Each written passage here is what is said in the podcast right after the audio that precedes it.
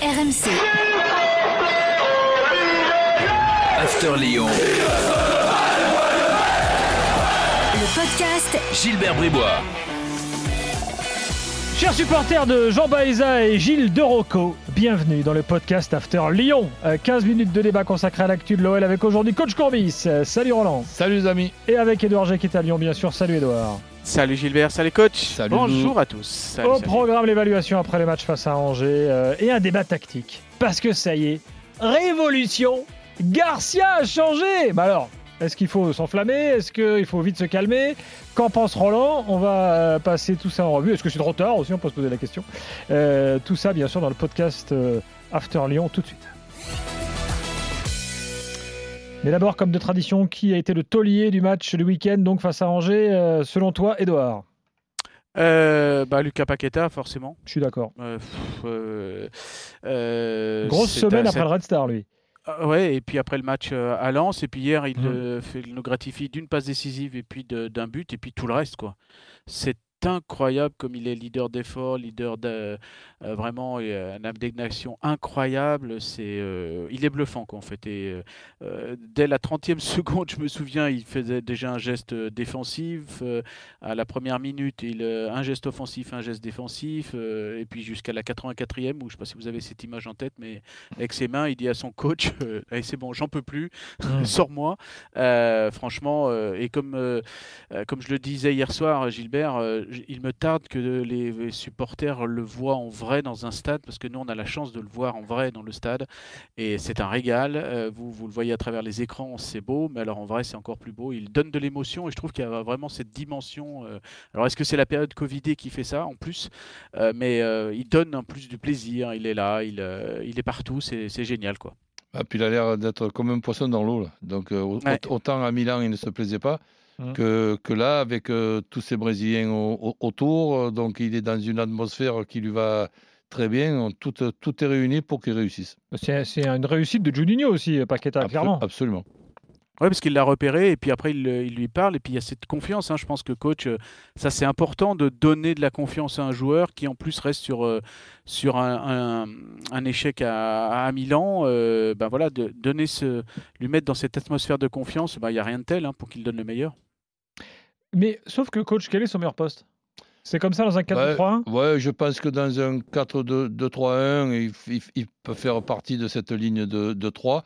Moi, je préférerais même euh, le, le voir carrément côté droit pour qu'il Mm. puisse avoir moins de monde et pouvoir rentrer après un oblique et faire des, des passes ou des dribbles ou, ou des tirs au but ou des passes croisées à euh, Dubois qui, qui, qui lui partirait sur, sur Mais bon, il, est à peu près dans, dans- dans cette zone-là. J'ai rien inventé. Ce que je veux te dire par là, c'est que euh, Toko Ekambi, pour moi, est meilleur à gauche qu'à droite. Et, et, et Depay, je le vois gros comme une maison en, retrait de, Slimani. Donc vo- voilà comment je vois ce 4-2-3, même si après, il y a d'autres euh, solutions avec Awar, avec Adewere. Mais là, da- dans le 4-2-3-1, tu as Thiago Mendes qui peut rentrer à tout moment à la place de Guimarães et de, et, de, et Cacré. Ça fait quand même une très très belle équipe qui, pour moi, est beaucoup plus, même si les adversaires maintenant ont, tout compris, euh, qui est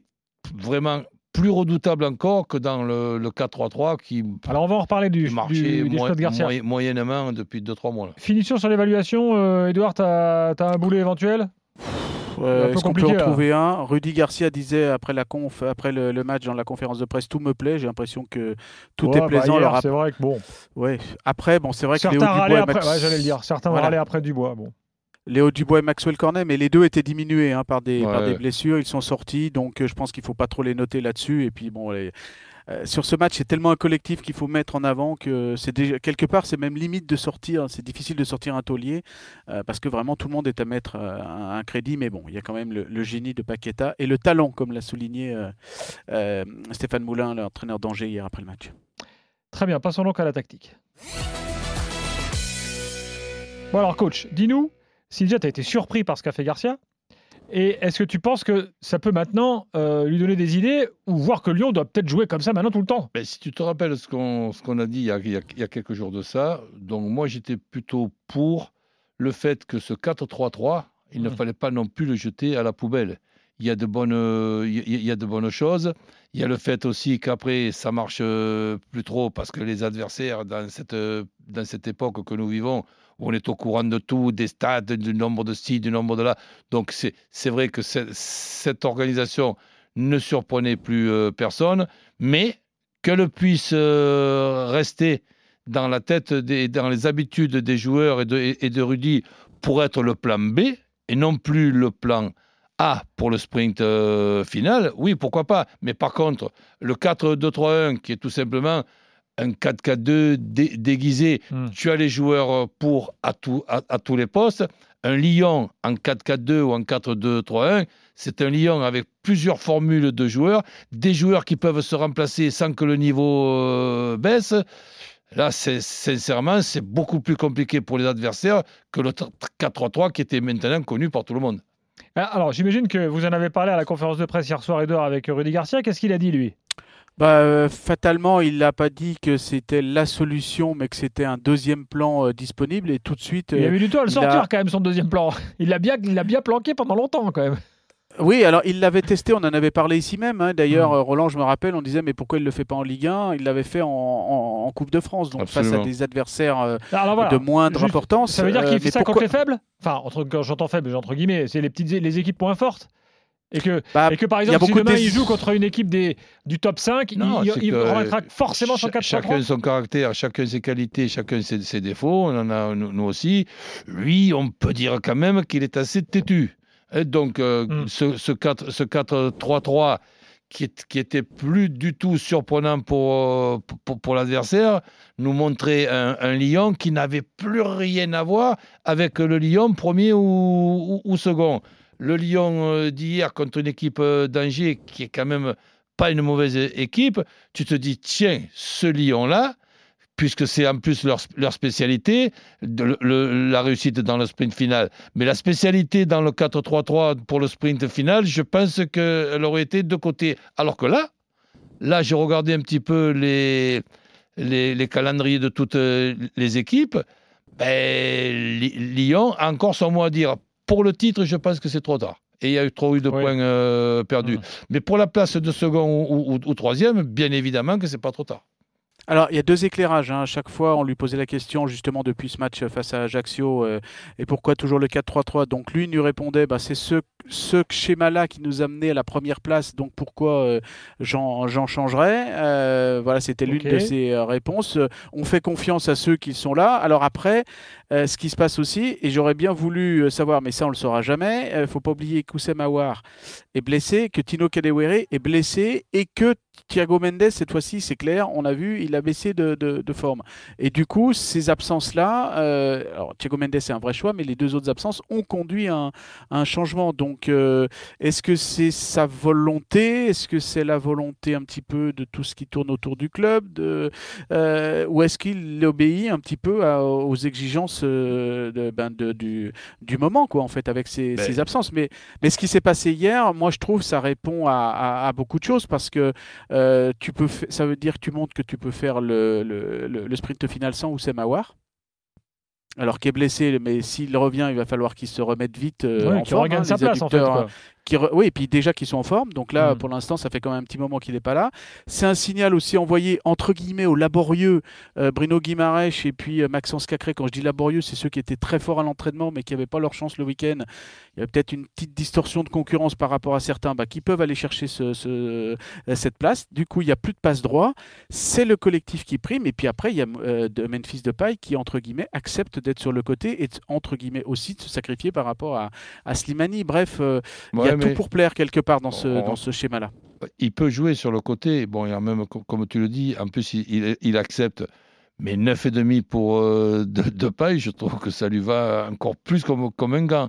Et pour ce qui est de l'échec euh, arrivé à un certain moment du 4-3-3, on n'en a pas la, la preuve, mais il n'est pas impossible que ce 4-3-3 avec un Awar en forme et un Paqueta en forme, c'est peut-être ça la, bonne formule. C'est pas uniquement le dispositif. C'est ces deux joueurs qui sont en même temps des meneurs de jeu et qui te donnent la possibilité, plus les latéraux qui montent, d'un potentiel de 5 joueurs offensifs capables quand même de, de, mettre la panique dans beaucoup de, défenses adverses. Alors que, alors que là, eh ben, Guimarães et, et, et Cacré en duo, je trouve que c'est parfait. Guimarães et, Thiago Mendes, Gui, euh, et Thiago Mendes, ça serait parfait aussi. Donc ils sont trois pour se, partager le, poste de, de ces deux milieux en duo. Et ensuite, euh, après, ben, quand tu vas retrouver Awar, tu n'es pas obligé aussi de le retrouver pour 93 minutes. Tu le retrouves déjà pour 40 minutes ou 45 minutes ou 30 minutes les 30 dernières. Ça fait un talent de, de plus pour réussir ton sprint final. Et n'oublions pas que dans le sprint final, il y a Mademoiselle Coupe qui est quand même euh, là. Et contre, le, contre, contre Monaco, celui qui gagne, il peut quand même es- espérer aller au bout. C'est vrai. Il y a ça aussi. Oui. Et puis en plus, dans ce schéma d'hier soir, moi, ce qui me plaît bien, c'est Lucas Paqueta, c'est Bruno Guimaraes, c'est Maxence Cacré, c'est euh, Islam Simani, qui sont non seulement talentueux, mais aussi qui donnent beaucoup de leur personne. Alors, dans et on schéma, voit que ça rayonne sur tout le Mhm. monde, quoi, en fait, aussi. Et dans ce schéma, il faut qu'on parle de Depay. Parce que finalement, Depay utilisé euh, moins dans l'axe et sur un côté, Edouard, tu rappelais hier pendant le match qu'en sélection des Pays-Bas, il joue sur le côté.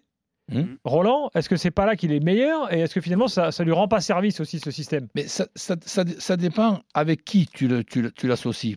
Pour moi, si par exemple tu m'expliques que Depay peut jouer dans un rôle de numéro 9, faux numéro 9, ok, tout seul dans, dans l'axe avec euh, deux copains attaquants, un à droite, un à gauche, pourquoi pas? Mais si par exemple tu me dis que le véritable numéro 9, et qu'on soit d'accord, dans l'effectif de Lyon, il s'appelle Slimani. Hmm. Et le, et- et le véritable poste de Depay, même s'il peut jouer sur un côté pour après rentrer vers, vers l'int- vers l'intérieur, le véritable poste de Depay pour moi, c'est un rôle de 9,5 caché, entre guillemets, derrière un numéro 9. Donc un, un duo euh, Slimani-Depay, c'est pour moi dans, l'axe le meilleur euh, du- duo de cet effectif. Ça n'empêche pas qu'ils peuvent se, déplacer en oblique sur, un côté quand, leur équipe a, le ballon. Et, après, sur, sur, sur les côtés, tu peux mettre des véritables attaquants comme Kadewere ou, ou Toko Ekambi, mais tu peux mettre euh, aussi un Awar à gauche, un Cherki à, à- droite. Tu t'imagines, je te la donne au, au- hasard. Les deux milieux, tu, choisis les deux que tu veux entre Guimarães, Cacré et, et Thiago Mendes. Euh, Cherki côté droit, euh, Awar côté gauche et, et, et Slimani euh, de paille. Mais je suis adversaire, j'ai mal à la tête. Ouais, après, il faut, Ouais. faut régler tout ça parce qu'il y, a- il y a aussi une donnée qui est assez importante. Alors, je sais que Gilbert n'aime pas trop les, les stats, mais euh, j'ai quand même noté qu'hier soir, les Lyonnais étaient six fois en position de hors-jeu, euh, que depuis le début de la saison, ils en sont Euh, à Combien de 34 fois fois. Toko C'est- Ekambi sur les 6 euh, au moins la moitié, je pense. oui. Ouais, au moins la moitié. Ouais. Donc là, c'est vrai qu'il y a un moment donné, euh, passer de l'un à l'autre, c'est- c'est c'est bien, mais il faut aussi à chaque fois se- être concentré, être euh, bien travaillé dans la, dans la semaine. Donc ça demande aussi des automatismes, euh, Mais- euh, mais, mais, Est-ce mais est-ce ça, qu'on ça se est-ce hein. qu'on est d'accord que la pointe, même s'il y a une autre solution, mais ce sera des solutions pour moi de dépannage, la, la pointe numéro 1 ou numéro 1, c'est Slimani, le numéro 9 de, de, de- de cette équipe. Bah maintenant, c'est- on va Bah oui. voir ce qu'il va faire dans les semaines qui viennent, mais ça peut être Eh le ben, Slimani Time. On va voir, mais tu peux, tu peux tu- compte tenu de sa générosité, parce qu'il cavale celui-là, tu n'es Ouais. pas obligé non plus de le faire jouer à 94 minutes ou de le sortir à la 86e. Il peut très bien faire 60, 65, 70 minutes, Simani, et qui te rentre un, un, un- un attaquant là, en, en ple- plein, plein de fraîcheur et qui, co- et qui continue le, le- le boulot. Tu t'imagines l'effectif de, de, de Lyon sans, sans Champions League, si tu touches du bois, qu'il n'y a pas de, de, de blessure, ça fait quand même 15 à 16 euh, joueurs, impressionnant. Edouard, un truc à rajouter? Il nous reste quelques secondes. Euh, ben, t'as vu, j'ai pas parlé de Maxence Cacré. Ouais, tu t'es forcé, je suis sûr. Ouais, je me suis forcé. Et juste, je voulais faire juste un, un petit clin d'œil parce que j'ai noté quand même que hier, avec Fluminense, un certain Fred a marqué son 400e but de sa carrière. Ah tiens, Euh, Quel âge ça lui à- fait 37 ans. Incroyable, hein, Fred. euh, et on se souvient à Lyon, euh, entre 2005 et 2009, euh, 43 buts quand même avec euh, l'OL. Et euh, moi, je me souviens d'une conférence de presse quand il nous expliquait qu'il avait eu un problème avec son ex-femme. Vous savez, quand, parce que c'était quand même un joueur qui était un petit peu fou. hein. Il avait laissé ça, et quand il avait quelques soucis avec sa femme, un jour, il l'a laissé dans le tunnel Ah. sous Fourvière. quoi? Ouais, ouais, ouais. Ah, je pensais pas. Il a dit, tu descends de la voiture, tu restes Je là. pensais qu'il avait des Ouais, ouais, problèmes avec, ça, son. T'es sérieux là? Non, non, c'est Je pensais qu'il avait des, problèmes avec son énième femme. Ah mais là, il faut être barbeau quand même pour faire un truc Non, pareil. son, son ex-femme, ouais. Et euh, une autre fois, il avait laissé sa voiture aussi euh, sur un rond-point. Parce qu'il était en retard pour aller euh, au. Il, il, trava- il connaissait plus la route pour aller à l'aéroport. Euh, il l'avait laissé un rond-point et euh, du coup, la gendarmerie, l'OL, a reçu un coup de fil de la gendarmerie en disant On a une voiture de l'OL qui, qui est sur un rond-point à tel endroit, qu'est-ce qu'on fait? Non mais il y a aussi l'histoire du baiser au Brésil. Tu la connais celle-là? Où Ah il a, non, celle-là, il a un feu, il a un feu rouge. Et là, il y a une jeune fille qui le reconnaît, qui va le voir et qui lui dit Oh Fred et tout, euh, je t'adore, machin. Et, euh, et lui lui dit bah, Si tu veux, je t'embrasse. Et il, il roule une pelle là au milieu de la route. et puis après, il repart. non, mais, non, mais il est Et donc, il joue encore au foot à 37 ans, 400 buts quand même, mine de rien, Bon. Oh euh, en professionnel. Chapeau pour lui. Absolument. Voilà les Et en plus, histoires ça nous euh, rajeunit. fantastiques d'Edouard G. Euh, merci Edouard, merci Salut, Roland. Allez, Salut, les amis. Et à la semaine prochaine pour un nouveau podcast After Lyon. RMC. After Lyon. Le podcast Gilbert Bribois.